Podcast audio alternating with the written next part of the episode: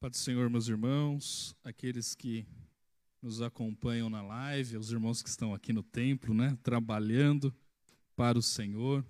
Quero agradecer a liderança local, o Mateus, o Alex, pelo convite. É, me sinto muito honrado em estar aqui, muito feliz de estar cooperando com os irmãos, mesmo que online, mesmo que à distância. Mas a igreja pode estar fechada, mas o templo pode estar fechado, né, Janaína? Mas a igreja está viva, de pé, triunfante. Essa homem nenhum pode fechar. Quero trazer a saudação do meu pastor, pastor Valdecir, amada igreja, ao amado pastor Celso, a qual tenho profunda admiração e respeito, né? E é uma honra estar aqui junto com os irmãos. Isaías, capítulo 64, é uma palavra que o Senhor tem colocado aos nossos corações.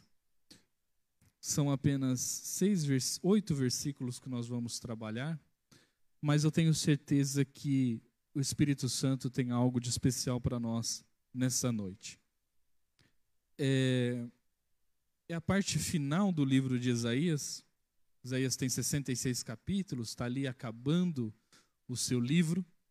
Ele é um livro de chamamento né, para arrependimento, é uma exortação para aquele povo, é uma palavra de esperança para aquele povo. E essa é uma oração de Isaías, do profeta Isaías. É uma oração que ele faz ao Senhor no momento em que o povo não estava buscando a Deus. Em um momento em que o povo estava afastado de Deus. E ele começa a sua oração dizendo: Ah, se rompesse, se rompesse os céus e descesses, os montes tremeriam diante de ti, como quando o fogo acende os gravetos e faz a água ferver. Desce para que os teus inimigos conheçam o teu nome e as nações tremam diante de ti. Pois quando fizestes coisas tremendas, coisas que não esperávamos, descestes, e os montes tremeram diante de ti. Desde os tempos antigos ninguém ouviu, nem o ouvido percebeu, e o olho nenhum viu outro Deus, além de ti, que trabalha para aqueles que o esperam. Vens ajudar aqueles que praticam a justiça com alegria, que se lembram de ti e dos teus caminhos, mas prosseguindo nós em nossos pecados, tu iraste. Como então seremos salvos? Como somos como o impuro todos nós? Todos os nossos atos de justiça são como trapo imundo. Murchamos como folhas, e como o vento as nossas iniquidades nos levam para onde? Não há ninguém que clame pelo teu nome, que não se anime a apegar-te a ti, a pegar-se a ti pois escondeste de nós o teu rosto e nos deixaste perecer por causa de nossas iniquidades. Contudo, porém, entretanto, Senhor, tu és o nosso Pai, nós somos o barro, tu és o oleiro, todos nós somos obras das tuas mãos. É uma palavra, é uma oração que Isaías, que Isaías faz clamando ao Senhor, intercedendo por um povo que estava distante, Mateus, que já não o buscava mais como assim deveria.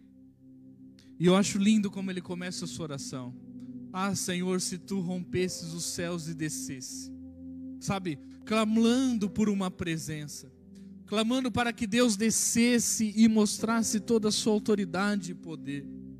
No tempo em que vivemos, no tempo em que estamos tão conectados, mas muitas vezes tão distantes de Deus. Nunca foi tão fácil nós encontrarmos uma pregação no YouTube. Nunca foi tão fácil baixar livros e talvez estudos prontos para nos alimentarmos dessa palavra. Mas também nunca estivemos tão distantes desse Deus Hoje é um culto de jovens, e eu sei que não é só jovens que está assistindo, mas eu quero chamar a atenção para você. Porque em uma geração tão conectada, em uma geração em que a palavra está tão facilitada, nós estamos obesos espiritualmente. Ouvimos, ouvimos, ouvimos e muitas vezes deixamos de praticar. E trazendo essa oração para os dias de hoje, que eu e você possamos orar como Isaías orou. Ó Senhor, se tu rompestes os céus e descestes. Sabe, aonde você está, na sua casa, dentro do carro, do quarto, da sala, eu não sei. Se você vai ouvir essa mensagem agora ou depois. Mas aonde você está, peça pela presença dele. Clame por ele, Senhor, desça aqui na minha casa, desça no meu lar, desça no meu casamento, desça no meu trabalho. Rompe, Senhor, os céus. Sabe, tudo que nós queremos é a presença do Pai. Porque onde Ele está, Mateus, há transformação. Onde Ele está, há salvação. Onde Ele está, Janaína, há cura. Onde Ele está, há avivamento. E neste tempo de incertezas, de incredulidades, de dificuldades, neste tempo em que estamos afastados da comunhão do corpo, se faz tão necessário a presença dEle. O texto ainda continua no versículo 4, dizendo: Desde os tempos antigos ninguém ouviu, nem ouvido percebeu, e o olho nenhum viu outro Deus além de ti, que trabalha para aqueles que nele esperam. Essa mesma citação Paulo vai fazer à igreja de Coríntios, 1 Coríntios, capítulo 2, versículo 9. Ele vai dizer: Todavia está escrito, olho nenhum viu, ouvido nenhum ouviu, mente nenhuma imaginou o que Deus preparou para aqueles que o amam. Mas o Deus o revelou a nós por meio do Espírito. Aquele Espírito, Mateus, Samuel, que sonda todas as coisas, até mesmo as mais profundas de Deus. Pois quem conhece os pensamentos do homem a não ser o Espírito do homem que nele está? Da mesma forma, ninguém conhece os pensamentos de Deus, a não ser o Espírito de Deus. Nós, porém, não recebemos esse Espírito do mundo, mas o Espírito procede de Deus, para que entendamos as coisas de Deus que nos tem dado gratuitamente. Sabe o que eu quero chamar a atenção para você? O Senhor tem coisas preparadas para aqueles que esperam nele, para aqueles que amam a Deus, para aqueles que amam estar aqui em comunhão com os irmãos, para aqueles que amam essa doce presença que quando toma todo lugar, não há nada melhor ou que substitua a presença de Deus. Há algo escondido em Deus que só é revelado por meio do seu Espírito esse espírito que comunica com o seu espírito. Nós somos incompletos. Somos incompletos porque o vazio que há dentro de nós, esse vazio que muitas vezes jovens, adolescentes procuram preencher com esses prazeres dessa terra que passam tão rápido. Eu sempre brinco lá na central que é como se fosse num parque de diversões, Janaína. Sabe? Samuel, quando você vai na roda gigante, dá aquela adrenalina, você fala, nossa, legal, gostoso, muito bom, te dá aquele prazer, mas você sai de lá, você fala, eu quero mais, não é assim? Aí você vai para o samba, cai lá, rala o joelho, dá aquela adrenalina, você fala, agora eu quero ir, Mateus, para o kamikaze, sempre numa busca inconstante, ou constante, né? Por prazer, mas eu quero te dizer que todo prazer humano, terreno, é passageiro, é incompleto, é insuficiente. Mas quando nós encontramos esperamos, amamos a presença de Deus, ela nos completa por inteiro. Há uma saciedade em Deus que o mundo não pode nos dar. Sabe, eu não, não sei se você consegue entender, mas não está legal você em casa. Não está legal o que nós estamos vivendo nesse momento. Está difícil. Igreja é comunhão, é corpo, é unidade. Então, se você não está sentindo falta de estar aqui junto com os irmãos, adorando a Deus, algo está errado. Pois é nessa casa, é nesse templo, essa casa de oração, onde muitos dobraram seu joelho, oraram, buscaram, clamaram, consagraram o Senhor. É nesse ambiente que nós nos envolvemos da presença de Deus. Por isso que você tão distante está incompleto. Você tão distante não é suficiente. É necessário que arda dentro de nós o desejo, o anseio pela presença de Deus. O salmista, no Salmo 42, que eu gosto de chamar de o Salmo do Exilado, é o salmo escrito pelos filhos de Corá, pelos coralitas. Eles estão distante da casa do Senhor e tudo que eles desejam é, Senhor, assim como a corça anseia por águas, assim como elas correm por águas correntes, por águas limpas, assim está a minha alma, ansiando estar na tua casa, poder te adorar, sentir a tua presença. Sabe, aonde quer que você esteja, meu irmão ou minha irmã, busque pela presença de Deus, busque para que Ele te envolva na tua maravilhosa presença, pois ela é completa. A oração de Isaías, no verso 7, é porque ninguém estava clamando pelo nome de Deus. Não tinha ninguém que estava se animando em clamar a Ele. Eu quero te dizer que este tempo em que nós estamos vivendo nunca foi tão necessário nós clamarmos pelo nome do Senhor. Esse nome que é sobre todo nome. Esse nome que é poderoso, que pode fazer muitas coisas. Sabe, nós não adoramos ao Senhor pelo aquilo que Ele faz, porque aquilo que Ele faz já é perfeito.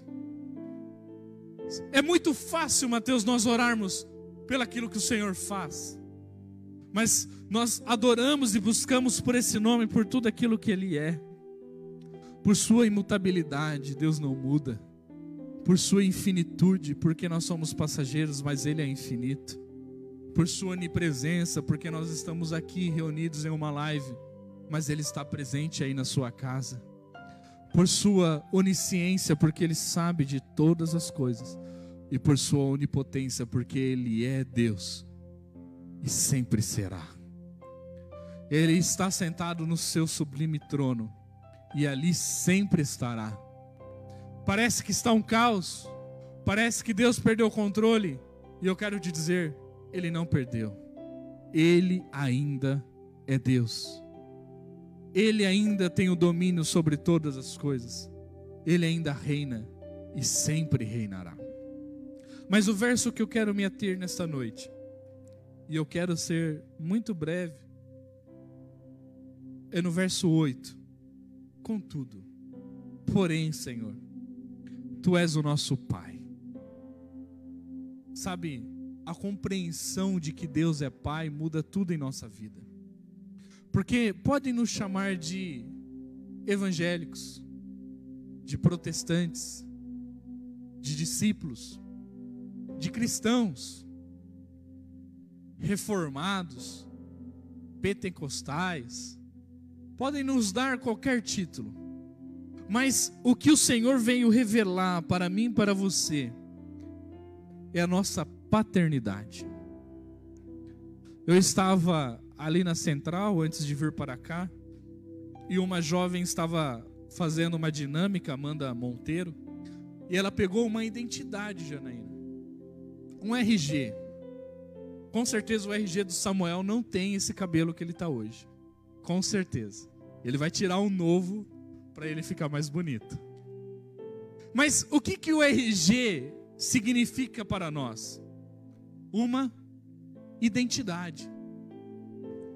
Ela pode até ser falsificada, modificada, mas uma coisa que ali está lançada que ninguém pode mudar é sua digital. Ela é única no mundo, porque eu e você somos únicos. Quando Deus fez você, Ele fez você um ser único. Pode ter alguém com o mesmo nome que o seu. Pode existir outro Jean Carlos Pedroso da Silva Francisco. Pode existir outro Jean que nasceu no dia 10 do 9. Pode existir um Jean até mesmo parecido comigo, mas não com a minha identidade. Porque o que o Senhor veio revelar para nós, o que Jesus veio revelar para nós, é que nós temos uma nova identidade. João capítulo 1 vai dizer que ele veio para os seus, mas os seus não o receberam. Mas todos quanto receberam, receberam a adoção de filhos, e por isso podem clamar: Abba, Pai. Eu e você fomos adotados. E eu quero fazer um parênteses, porque a adoção para nós na cultura brasileira, é como se fosse o filho rejeitado. Não é assim? Eu tenho uma minha irmã, minha irmã inclusive mora aqui no São Lucas. E quando a gente era mais novo, para brincar com ela, para zoar com ela, eu falava: "Você é adotada, menina". Não é? Você não é minha irmã. Porque a gente tem uma concepção que o adotado é o filho rejeitado. Mas lá em Romanos 8, quando Paulo vai dizer sobre essa adoção de filhos, quando ele vai dizer isso para os romanos, para aquele povo, isso tem um significado muito grande, porque o filho adotado naquela cultura não é um filho rejeitado, é um filho escolhido. Então, quando Paulo vai escrever Romanos 8, dizendo que nós recebemos a adoção de filhos, aquele povo entende muito bem que o Senhor escolheu nos adotar. O Senhor nos escolheu como filhos. Por isso que eu quero me ater a essa palavra, dizendo: Tu és o nosso Pai. Porque quando eu e você entendemos que somos filhos, entendemos que Deus é nosso Pai, tudo muda, a nossa conduta muda, o nosso jeito de trilhar muda, porque nós queremos ser mais parecidos com o nosso Pai queremos estar perto do nosso Pai. Eu vejo o Mateus subindo no púlpito, eu vejo o pastor Celso. Porque se parece. Você quer ser a imagem e semelhança do seu Criador, do seu Pai? Ah, comece com essa oração. Senhor, se tu rompesse os céus e descesse, se eu pudesse experimentar essa presença, se eu pudesse andar com o Senhor diariamente, se eu pudesse a cada dia me parecer mais contigo, mais com meu Pai. Ainda o texto continua: Nós somos o barro, tu és o oleiro. O que você é? Um barro ou uma cera? Porque a cera, Janaína, quando ela é provada no fogo, ela derrete, não dá para moldar, não dá para fazer nada, Mateus, com a cera. Mas o barro, conforme você vai molhando, vai girando, com as mãos, e por isso que o texto vai dizer: todos nós somos obra das tuas mãos, com as mãos vai sendo moldado vai ganhando forma. Eu e você somos barro, somos esse vaso na mão do oleiro. E o vaso, o barro, ele não escolhe a sua forma. Ele não vira para o olheiro e fala: "Me faça desse jeito". O vaso ele se submete ao oleiro e o oleiro faz aquilo que Ele quer fazer. Minha oração nesta noite é que eu e você possamos entender que somos barro, somos essa matéria nas mãos de Deus. A minha oração nessa noite é que eu e você possamos nos entregar inteiramente nas mãos dele e permitir que o olheiro nos molde. Permitir que, se preciso for, nos quebre e nos faça de novo. É possível, Mateus, depois, Samuel, eu sempre confundo os nomes, cantar aquele hino, um vaso nas mãos do olheiro? Já puxa a cifra aí que você vai puxar ela. É um hino muito antigo, mas é, é a palavra que o Senhor tem colocado ao meu coração nesse dia. Porque muitas vezes nós somos resistentes demais. Queremos, não queremos passar por um processo. Porque ser um barro na mão do olheiro exige um processo. Nós queremos muitas vezes uma resolução imediata. Nós queremos muitas vezes uma solução com uma simples injeção. Queremos uma solução com uma simples palavra, com um estralar de dedos. E eu quero te dizer, irmão, não peça milagre para as coisas que você precisa de um processo. Existem coisas que eu e você precisamos passar.